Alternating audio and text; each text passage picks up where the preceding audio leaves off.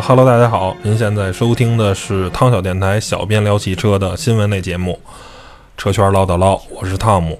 嗯，上周实在是不好意思啊，因为确实啊太累了，嗯，没有时间给大家带来呃一期这个车圈唠叨唠，而且呢，上周本身呢啊我整理了一下这个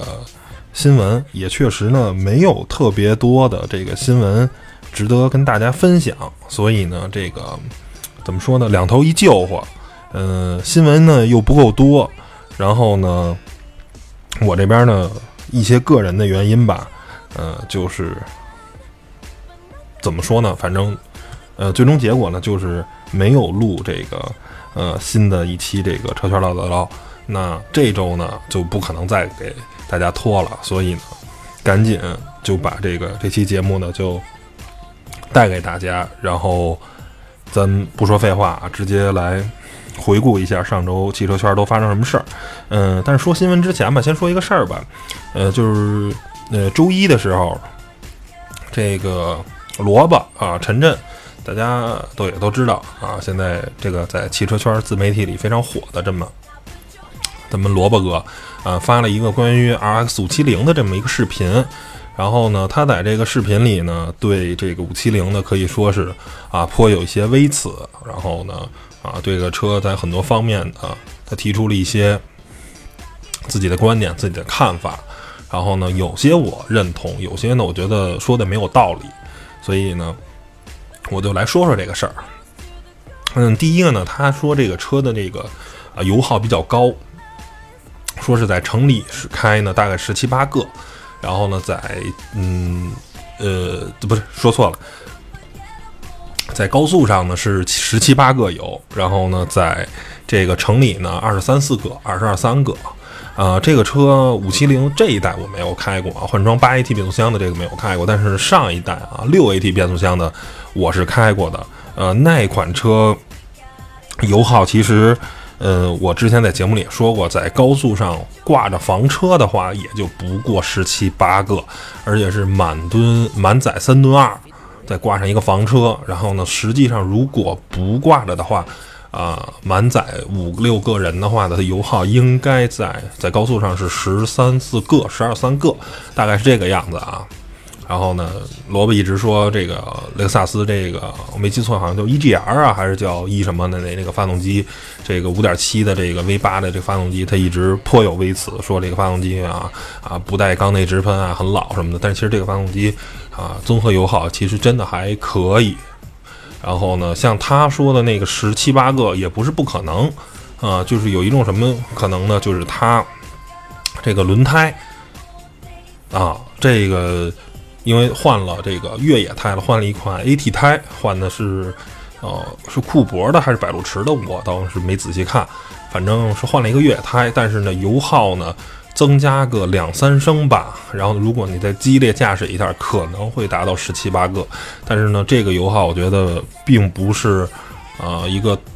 很原厂车状态的时候的油耗。就是你换了越越野胎，百公里加个两三升，然后本身的这个车子是十二三升，然后你再暴力驾驶，等于是十二三升再加个四五升的这么油耗，可能会达到十七八升啊。但是你正常的非常温柔的驾驶，因为这个车的低扭很强的，所以车你在当时在六档的时候，可能转速也就不过不到两千转这么一个转速期转，然后呢就可以维持车速以一百一百二的这种非常快的速度的车速在前进，所以。它的燃油经济性，呃，对于这个车重来说还是很好的。第二呢，比如说萝卜还说了一些，这个车啊，呃，这个悬架没有什么特别好的支撑啊，开始晃晃悠悠的。那其实这个车你不能以一个性能车啊，你像什么叉六啊这种车来去衡量它，因为它本身就是一个有大梁的车。对一个越野车来说，这个悬架相对来说感觉软一点是很有必要的，因为只有那样的话，在车飞车的时候啊，包括这种重度越野的时候，它才能吸收足够的这种冲击力。如果你像调的梆梆硬的，像开场地赛那种赛车一样的话，它不吸收震动的话，那你这个车毁的是你的车架呀，对吧？你等于力总要有地方泄。如果你的避震器、你的弹簧不吸收这个。部分的震动的话，不不吸收这部分的力量的话，那最终要作用在车架上的，所以你车架就会可能几个重度越野以后就车架就不行了，就可能会变变形什么的。还有说有人说啊，这种越野车啊，什么指向性不好，其实这个更是一个特别。厂商是特意把这个调的，相对来说指向性不那么好。比如说，雨矿量很大，因为只有那样的话，你在越野的时候，有时候会出现这种打手的这种现象。如果你特别敏感的，你是握不住方向盘的，相对来说模糊一点，圈幅大一点，也是在激烈驾驶啊、高速去通过一些非铺装路面的时候，才能保证你的车不会翻。如果你要做的像一个。轿车一样，像一个性能车一样，那么精准的指向的话，那你高速通过一个弯，可能这个车就翻掉了。嗯，最后呢，萝卜哥说了，这个最大的问题就是在 Cruise Control 在如星模式的时候呢，这个车呢，首先爬不上那个坡，那个坡大概是二三十度吧，然后有这个啊交叉沟，呃，有这个这个这个炮弹坑啊，交叉轴这么的一种情况产生。呃，首先呢，我个人认为用 Cruise Control 模式呢上不去呢很正常，因为这个模式吧是对动力的抑制比较大的，它是用一个相对来说慢速的去过去。然后呢，如果你用这种大油门的方式，就是我不是说在坡底去冲，而是说当你已经开上坡的时候，用那种大油门的方式，靠这辆车本身的动力惯性。去过去的话，可能我觉得啊，五七零是没有任何问题的，因为它五点七的发动机的动力真的非常不错，尤其是有低速四驱的这种情况下。然后呢，用这种蠕行模式呢上不去呢，因为它纯靠电子的话，可能确实电脑一直在很蒙蒙圈啊，不知道把动力给给到哪里啊。但是呢，呃，这个叫什么来着？在蠕行模式蠕行了一段时间呢，结果这个就不如了，然后呢，直接从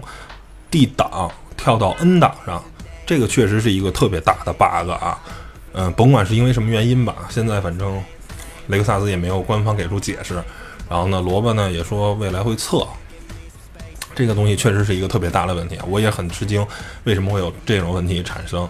然后，嗯，有看视频很多网友说，可能是是不是这个一直在那固有嘛，这个车一直在那杠悠杠悠杠悠，然后这个车。用过什么力量，然后把这个挡盖往前打了一下，这个东西我觉得，嗯，应该不是。为什么说呢？因为如果那样的话，撞车是吧？或者你急刹车，这个力量是很大很大的。我觉得比这个车在那嘎悠的力量要大得多得多。那样的一个向前的力量，这种急的向前的力量都没有把这个挡杆甩到前面去。我还没有听说那辆车是因为急刹车或者被追尾。这个挡杆从 D 档蹦到 N 档上呢，那同样我也相信雷克萨斯五七零也不会出现这种这么低级的错误。然后呢，那会不会是因为呃这种 Cruise Control 的这种自我保护，因为温度过热或者它爬了十秒钟、二十秒钟没有任何反应，自动保护跳档跳到 N 档了，不得而知。反正呢，甭管怎么说吧。这是一个特别严重的一个 bug，因为如果在啊，就像他视频里拍的那样，一个二三十度的坡，如果你一直这车正在往前走，上突然档变了，从之前哈佛三十八号测哈佛的时候测 H 九是锁不住档，会强行升档，这个更可怕。这不是锁不档的问题了，这是直接换了一个档，车一点动力都没有了。那这个车很有可能就会翻下来，或者就会高速的滑下来。反正甭管怎么说嘛，非常非常危险啊！这个事情呢，我也会持续关注的。然后呢，看看最终雷克萨斯或者是萝卜，嗯，给大家一个结果吧。因为这个确实是一个非常非常大的 bug，行吧？咱们不说这个事儿了，然后咱继续去回顾一下上周的这个车闻。然后特斯拉呢？发布了未来的这个新计划，然后呢，这个被称为啊人类现实版钢铁侠的这个埃隆·马斯克，然后呢发布了公司的全新的规划，然后呢，其中呢就讨啊说到了特斯拉未来呢不仅要生产啊这个 SUV 啊跟轿车，还包括重型卡车、皮卡、商用车啊等等等等等等。这个呢，我觉得不管怎么说吧，不管我内心是多么不喜欢电动车也好，但是呢，不能不啊承认未来的新能源汽车肯定是未来的发展的一个方向。可能不是电动车，可能是氢燃料车，甭管是什么吧，肯定是因为啊，石油这种能源可能随着慢慢的越采越少的话，可能会被其他的能源所替代。但是啊，但是现在的能源的储存技术，电池的这种储存技术，还远远没有可以支撑的，像皮卡呀。像这个重型卡车啊，这种真正的使用，你像皮卡，很多时候在中国吧，或者在美国买皮卡都是农场用啊，然后中国呢一般都是越野的爱好者用啊。那你说他们去的时候，经常是没有人的地方，或者是人很少的地方，那这时候你的充电桩就是个问题，你没有必办法充电，或者你只有非常弱的这种家用的二百二十伏的这种充电，啊，它车又大，它电池又大。所以你在实际的这种使用中，实际这是一个很不靠谱的。然后第二个呢，就是皮卡呀，就是或者重卡呀，这些车都是干粗活、干糙活的，它那种使用环境是很不好的，是吧？那电池啊，这种可靠性，现在因为特斯拉的这种自燃事件已经不是出了一起两起了，所以我觉得呢，呃，我当然很赞成啊。这个特斯拉去涉足更多的领域，但是我也想说，啊，你先想办法，不光是特斯拉一家企业，应该所有的这种车企都想办法，怎么能把电池储存的更安全，让电池能储存更多的电，啊，这是应该咱们未来研究的方向，而不是说我预计要造多少车，那又有点关门造车、纸上谈兵的这种意味了。我个人是这么认为的，嗯。下一个呢，还是跟电动车有关，就是说，比亚迪官方证实了，三星呢是正式入股了比亚迪，投资了三十亿元，然后呢，占股呢是比亚迪的五千多万股，嗯，占多少？嗯，它这个是一个好像，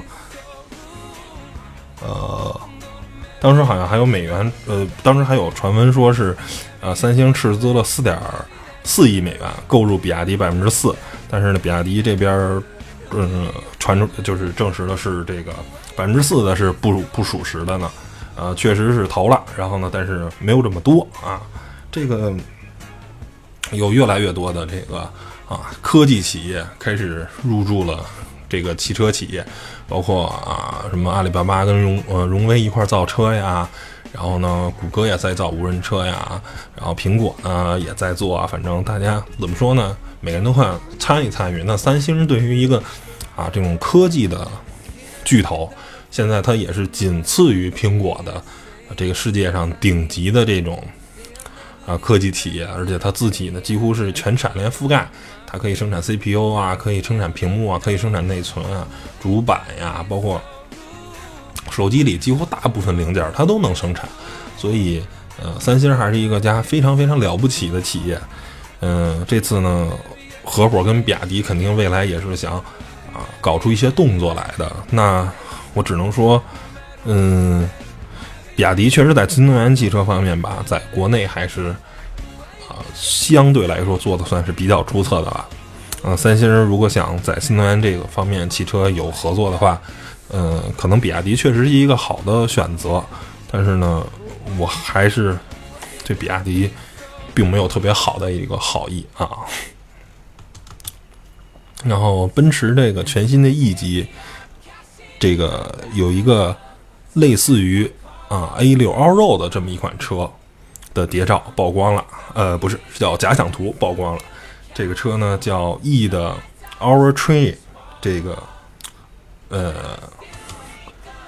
跨界车就是类似于奥迪 A 六的这种 All Road 的车型，它是一个旅行车，但是呢，它有升高的底盘，它有四驱，它有防滑防擦条，它是一个可以轻度越野的这么一款啊跨界车。那现在这么看的话，奥迪早就有 Allroad 的车型了，这个奔驰 E 呢也有这个 Allroad Train 这个这个车型了，那就看宝马了。宝马的三系、五系什么时候三旅、五旅能出现这种跨界车，能出现这种有一定越野能力的车，很值得期待。因为